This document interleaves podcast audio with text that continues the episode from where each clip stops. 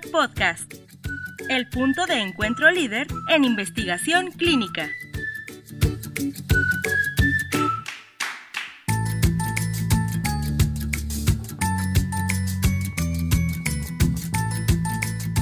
¿Cómo están? Buena tarde. Les damos la bienvenida, doctor Julio Pérez, a este episodio de episodio número 4. Titulamos el episodio del día de hoy Investigador, específicamente investigador principal. Doctora Fátima, ¿cómo estás? Hola, buenas tardes, muy bien, gracias. ¿Y tú? Bien, muchas gracias, doctora. Pues el día de hoy muy emocionado por tomar este tema, tema de una figura importante y yo diría, y siempre lo he manifestado, creo que es la figura más relevante para el patrocinador y por supuesto para la autoridad. Entonces creo que va a ser un tema muy, muy importante relacionado a, esta figura dentro del ensayo clínico.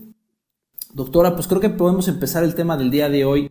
Eh, hablaremos del investigador y creo que podemos empezar por el tema de la definición de esta figura. No sé si quieras ayudarme, doctora, con, con, cuál es la, definición que al día de hoy está documentada, sobre todo eh, cuál es la definición eh, que, está, que especifican las buenas prácticas clínicas, eh, las ICH E6 para esta figura dentro del ensayo clínico. pues las ICH E6 R2 es la versión más actualizada de las buenas prácticas clínicas en la página 6 de dicho documento, en el punto 1.34 que habla del glosario, nos dice que el investigador es la persona responsable de conducir el ensayo clínico en un sitio de investigación.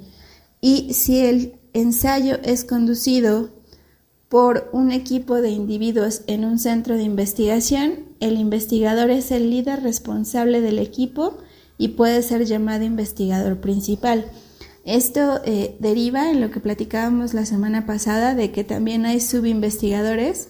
En esta versión, en esta revisión de las buenas prácticas, también hay una definición de subinvestigador que se encuentra en la página 9, en el punto 1.56, donde dice que es cualquier miembro individual del estudio del equipo del ensayo clínico designado y supervisado por el investigador en un centro de investigación para realizar procedimientos relacionados al ensayo clínico o para hacer para tomar decisiones eh, importantes relacionadas al, al, protocolo, por ejemplo, asociados, residentes o research fellows. Entonces, eh, en realidad es cualquier persona que el investigador delegue, sin embargo, la figura principal en todos los estudios siempre va a ser el investigador principal.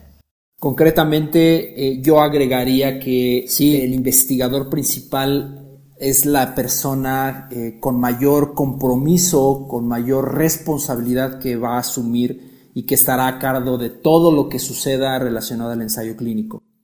El investigador principal, como bien lo has mencionado, pues es eh, prácticamente un médico especialista, ¿no? Un doctor que puede tener cualquiera de las especialidades médicas y que, pues bueno, deberá tener presente que él será el responsable de todo el equipo de investigación que estará involucrando. En el episodio pasado estuvimos hablando del tema de cómo integrar o de estas figuras fundamentales que necesitan estar eh, presentes en el equipo de investigación para poder ofrecer este tipo de apoyo al investigador principal. Y es por ello que, pues bueno, tú médico especialista que seguramente nos estás escuchando, eh, el médico especialista que eh, brinda este soporte, de alguna manera asume la responsabilidad de investigador principal, deberá estar al tanto del eh, seguimiento al estudio, ¿no? Por supuesto, ahorita mencionaremos algunos de los roles más importantes para esta figura, pero entre ellos, pues bueno, sí, definir claramente que todos los médicos especialistas que hoy en día tienen una práctica médica ya sea que trabajen en algún hospital público o en algún hospital privado, todos ellos tienen la facultad de poder asumir este error y de empezar a hacer investigación clínica como un investigador principal. Pero, pues, eh, dentro de eh, todas estas responsabilidades, ahorita tomaremos en cuenta algunas de ellas para que, bueno, todos los especialistas médicos que hoy en día nos escuchan y, por supuesto, los profesionales de la salud tengan el conocimiento de cuáles son estas reglas, ¿no? Estas responsabilidades que la industria farmacéutica y las CRAs están esperando que el investigador pueda asumir. Doctora, pues mira, en, contexto a esta información, esta breve introducción que hemos hecho de, de la figura del investigador principal, eh, quieres que comencemos con los roles específicos del investigador principal que están documentados en estas buenas prácticas clínicas versión E6R2? Sí, eh, antes que nada, sí, tal vez vale la pena aclarar que las buenas prácticas clínicas no son un documento legal en los países em, fuera de Estados Unidos, solamente son una guía, pero eh, muchas veces es el estándar más alto para seguir eh, los criterios de la conducción de los ensayos clínicos.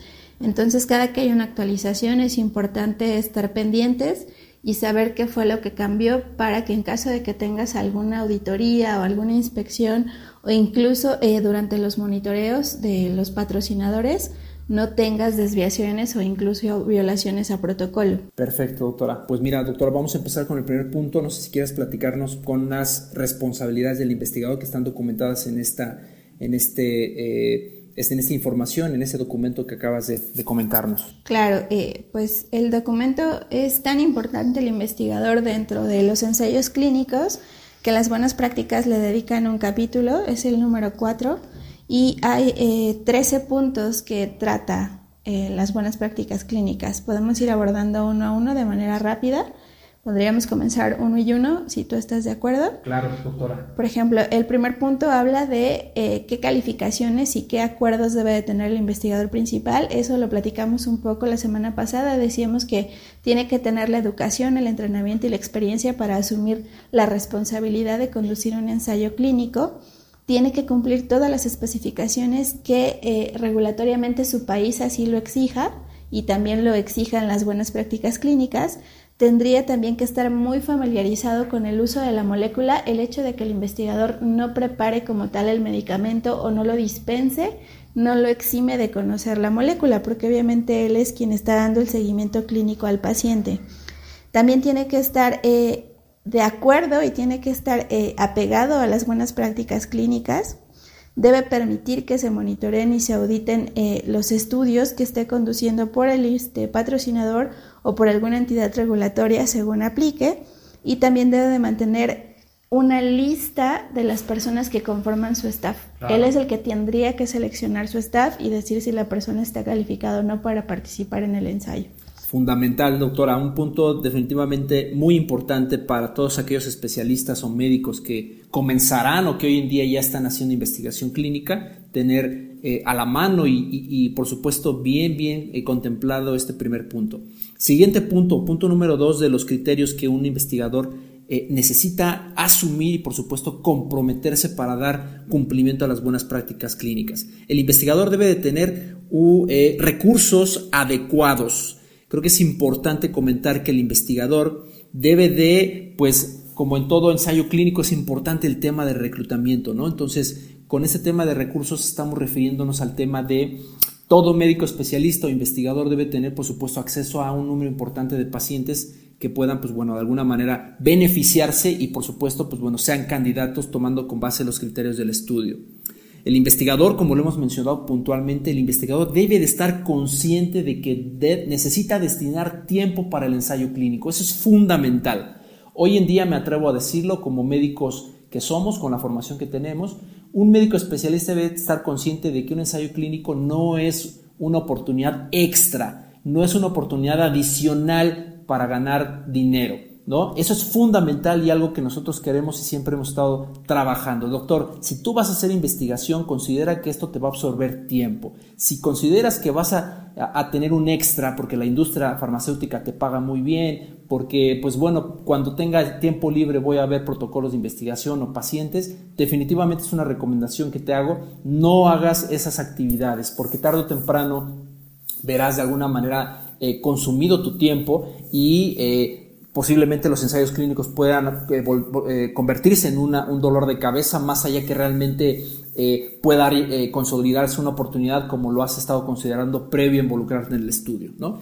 Y este mismo punto menciona que dentro del investigador, pues bueno, obviamente es importante considerar que el doctor tiene que tener la capacidad y los conocimientos para aplicar un consentimiento informado, ¿no? Por supuesto, como bien lo has mencionado, el doctor deberá ser responsable de resguardar el medicamento del estudio y, por supuesto, pues de asegurarse que eh, el equipo de trabajo, tanto tu enfermera, doctor, tanto tú, eh, bioquímico, que a lo mejor te van a ayudar a subir la información y por supuesto a la conducción del, estudio, tú eres responsable de asegurarte que ellos tengan los entrenamientos adecuados para que puedan ejecutar de manera efectiva las tareas que les estás encomendando. Siguiente punto, doctora. Eh, habla de el cuidado médico de los sujetos en investigación. Obviamente ya tocamos el punto que tiene que ser una persona calificada. Eh, recuerden que también los ensayos clínicos pueden llevarse a cabo en estudios de odontología, entonces aquí ya menciona a los odontólogos y eh, menciona que tienen que ser realizados por un investigador o un subinvestigador que es responsable de tomar las decisiones médicas del paciente. Eso es muy importante. Ninguna otra persona relacionada del equipo podría tomar decisiones si no es el investigador principal. Y obviamente, eh, aunque sea a través de una llamada telefónica, es importante documentarlo. Si en tiempo real el doctor no puede firmar esa nota, lo tendría que documentar la persona que está tomando la llamada y el doctor hacer una revisión y firmar de que eh, específicamente él dio esas instrucciones. Es importante tener todo adecuadamente documentado. Entonces, eh, obviamente también durante la participación del sujeto en el estudio, pues el doctor o eh, el investigador, ya sea investigador principal o subinvestigador, tendrá que estar al tanto de si hay eventos adversos, si, son, eh, si hay hallazgos de laboratorio clínicamente significativos relacionados al estudio. Si es así, pues tienen que, tendría que escalarlo al patrocinador en caso de que haya eventos relacionados a la molécula y es recomendado que el investigador eh, sea informado del médico tratante principal del paciente. En México es muy difícil realmente obtener este tipo de datos. Quizá en otros países donde nos escuchen, los pacientes sí tienen realmente un médico de cabecera y pueden estar en contacto con el, el médico del estudio, pero en México es relativamente difícil que uno tenga contacto con su médico tratante porque generalmente no tienen uno solo, siempre andan rotando de un doctor a otro, ¿no? Y pues eso sería todo en relación a la atención médica. Muy bien, doctora, padrísimo ese punto y definitivamente son puntos críticos que todo médico especialista e investigador deben de conocer. Siguiente punto, punto número cuatro, comunicación con el comité de ética. Doctor, especialista, profesional de la salud, recuerda que el investigador principal es responsable de dos puntos fundamentales relacionados al comité de ética. Primer punto, doctor, tienes que asegurarte de que tu nuevo ensayo clínico te sea sometido al comité de ética. ¿Qué significa esto? Que el sometimiento o la aprobación que harás eh, eh, o el envío de los documentos que harás al comité de ética deberán estar considerando los documentos y todas las herramientas que vas a utilizar en la ejecución del protocolo. Si el protocolo de investigación está considerando el uso de un consentimiento informado, el uso como referencia de un manual de investigador, de materiales de reclutamiento, pósters, flyers, toda la información relacionada al estudio clínico, recuerda que tiene que ser enviada al comité de ética y a la autoridad para que ellos analicen y por supuesto tú lo que estarás haciendo es esperar una aprobación en el mejor de los escenarios favorable para que puedas conducir el estudio clínico. Segundo punto relacionado al comité de ética. Durante la ejecución del ensayo clínico, doctor, tú eres responsable de notificar al comité de ética todas las desviaciones y por supuesto todo tipo de cambios, enmiendas o comunicaciones que tengan que ver con el estudio clínico. Un ejemplo rapidísimo. Si se detecta que empiezan o, si tu médico has identificado la aparición de eventos adversos serios, eventos adversos que puedan poner en riesgo la vida del paciente, tú estás obligado a notificar esta información al comité de ética con la intención de que tanto el comité como la autoridad, que en este caso hemos hablado de la COFEPRIS, sean los encargados de determinar el eh, desenlace o de alguna manera el seguimiento o la limitación o el detenimiento del ensayo clínico. Sí, muy importante. Eh, quizá vale la pena hacer un paréntesis y decir que todas estas actividades que estamos platicando, el investigador las puede delegar en el equipo apropiadamente y siempre tendrían que ser supervisadas, porque quizá el doctor ahorita puede estar pensando que él no se ve haciendo cartas y sometiéndolas al comité de ética, lo cual es un hecho, por eso tiene un coordinador de estudio. Fundamental, doctora, y qué bueno que haces ese, paréntesis. Eh, recuerda, doctor, profesional de la salud que nos estás escuchando, con este comentario que acaba de, hacer la doctora, lo único que quisiera aportar es que recuerda que el episodio anterior, el episodio número 3, en él hablamos de, las, eh, de la integración del equipo en investigación. Si no eh, lo has escuchado, échate un clavadito de regreso, de reversa, para que lo puedas escuchar, donde definitivamente hablamos de cuáles son esas eh, responsabilidades y de alguna manera las estrategias ¿no? que todo médico especialista puede implementar para poder delegar, medir y controlar estas actividades que su equipo de trabajo puede llevar a cabo. Entonces es una aclaración muy importante, doctor. Recuerda que si tú logras integrar un equipo de trabajo competitivo, tú puedes de alguna manera apoyarte en ellos para que cada uno de los integrantes del equipo de investigación pueda realizar estas tareas, eh, por supuesto, supervisadas por ti, pero de alguna manera esto puede permitir que tú tengas una, pues, eh, disponer de tiempo para otras actividades de alguna manera con más importancia relacionadas a tus actividades, ¿no? Por ejemplo, actividades clínicas o más relacionadas a la atención del paciente. Y bueno, el quinto punto habla del eh, cumplimiento del pro con el protocolo esto es muy importante. Recuerden siempre que la versión de protocolo que van a estar utilizando será la versión que esté aprobada tanto por el comité de ética como por la entidad regulatoria. Si no, en ese caso ya estarían haciendo una desviación al protocolo. Eh, menciona también que el investigador no debe implementar ninguna desviación o ningún cambio del protocolo eh, de acuerdo con el, eh, en acuerdo con el contrato que se haya firmado con el patrocinador hasta que no tenga una aprobación favorable del comité de ética o una enmienda, excepto, y si hay excepciones, cuando el paciente esté en peligro, entonces se debe de documentar y se tendría que enviar al comité de ética esta situación. Bien, doctora. Pues continuamos con el punto número 6 relacionado al producto en investigación. Seguramente algunos médicos que nos pueden estar escuchando a lo mejor no se identifican muy bien con el término, pues está relacionado prácticamente con el medicamento que se está utilizando en el estudio clínico, en el ensayo clínico. Relacionado a los puntos en las buenas prácticas clínicas, doctor, es importante que sepas que tú eres responsable de resguardar el medicamento que el patrocinador va a mandar a tu consultorio, va, estará mandando a tu clínica o a tu hospital es importante que tú te asegures de, por supuesto, mantener este medicamento de investigación en las condiciones que el propio patrocinador habitualmente te comunica. Y por supuesto, pues bueno, también es importante mencionar que el investigador eh, pues es, es, responsable de, pues del seguimiento eh, en la contabilidad, en la entrega del medicamento al paciente y por supuesto pues de, comunicar y notificar cualquier evento secundario, ¿no? Pero es un punto fundamental. Sí, obviamente esta tarea se delega para un mejor manejo, porque es, es, lógico que el doctor no va a estar todos los días dándole seguimiento al producto, pero lo podemos hablar en el siguiente capítulo. El siguiente punto es eh, los procedimientos de aleatorización y de cegado del estudio. Como bien saben, muchos protocolos se realizan de manera aleatoria y eh, se maneja el ciego. ¿Qué significa esto? Que las partes no conocen qué es lo que se le está dando al paciente para no sesgar el protocolo.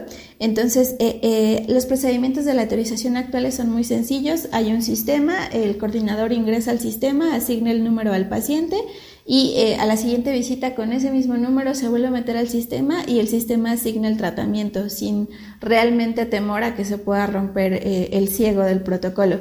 La única forma en la que el investigador podría romper el ciego del protocolo es nuevamente si el paciente estuviera bajo algún riesgo, pero antes de hacerlo eh, tendría que comunicarse con el monitor y este a su vez escalarlo al monitor médico para que pudiera tener una retroalimentación y proporcione la autorización para realizarlo. Así es, doctora. Siguiente punto, punto número 8, el consentimiento informado. Eh, doctor, sí es importantísimo que recuerdes y que siempre tengas en mente que el consentimiento informado es el documento de mayor relevancia y si no es que el de mayor relevancia para eh, los ensayos clínicos. Recuerda que ante cualquier visita de monitoreo que se haga en tu centro de investigación, es decir, en cualquier momento en el que el patrocinador decida visitar tu centro de investigación o tu consultorio para hacer la revisión de los documentos, el primer documento que será crítico para ellos y que de alguna manera ellos tendrán que revisar es el consentimiento.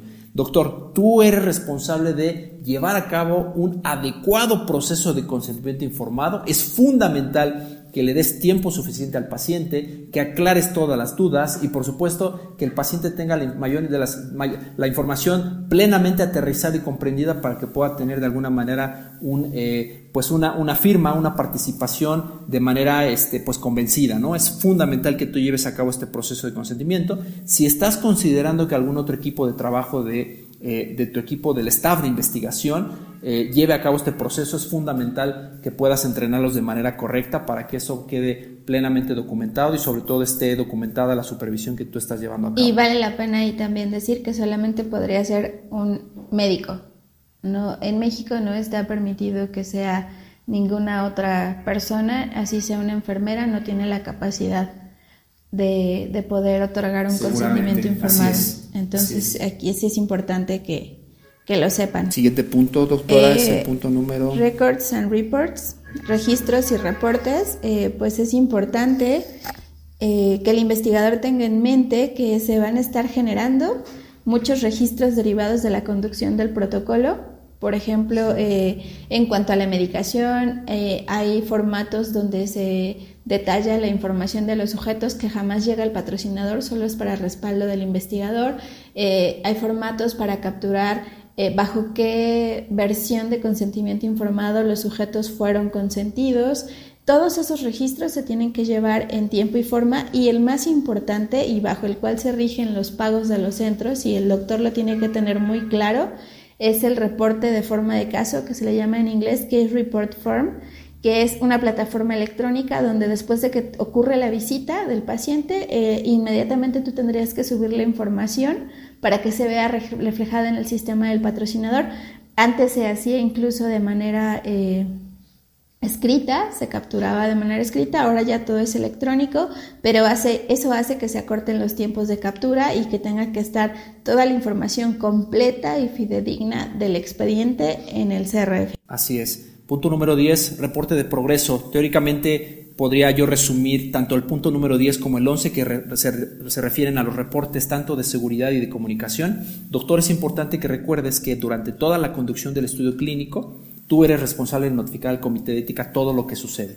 Desviaciones, eventos secundarios, excursiones o salidas de temperatura, todo aquel hallazgo importante y relevante para el patrocinador y la autoridad.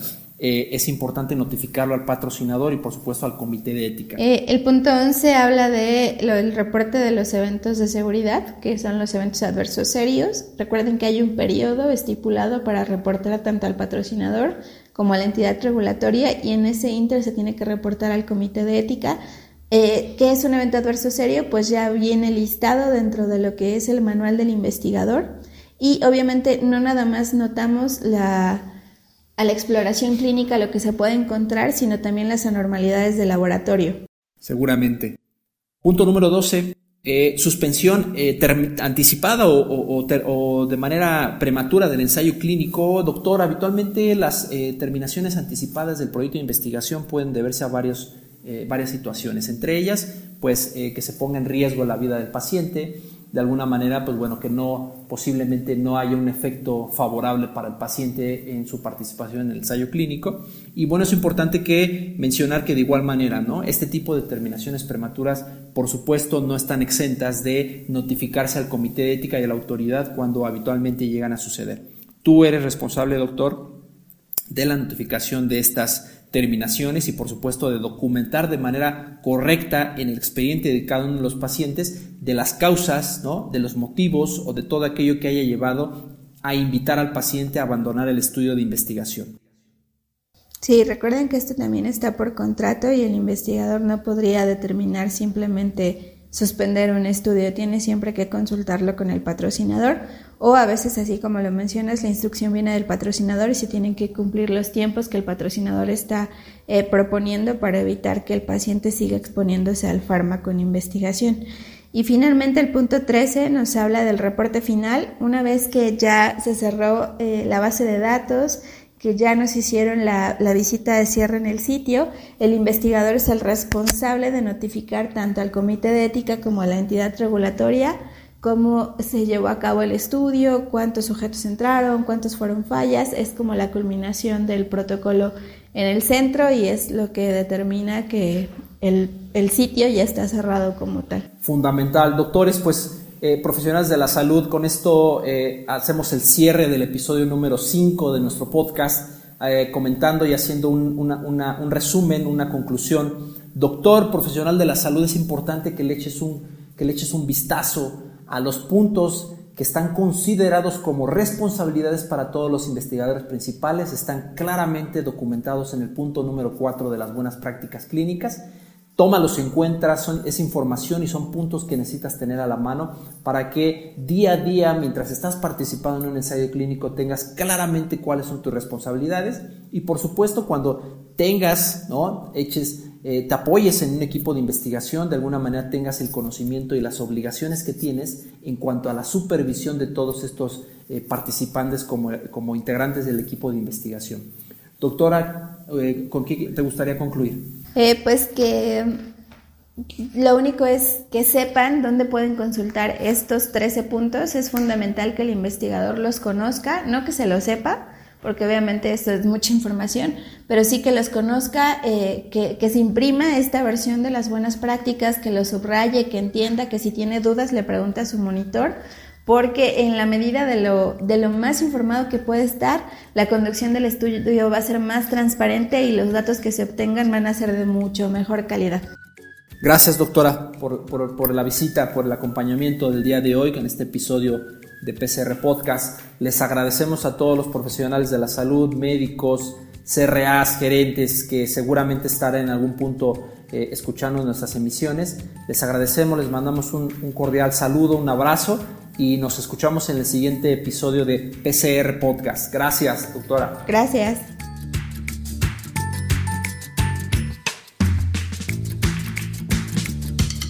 Hemos terminado. Nos escuchamos en nuestro siguiente episodio. Comparte y síguenos en nuestras redes sociales. Facebook, PCR México. LinkedIn, Centro de Investigación Clínica PCR.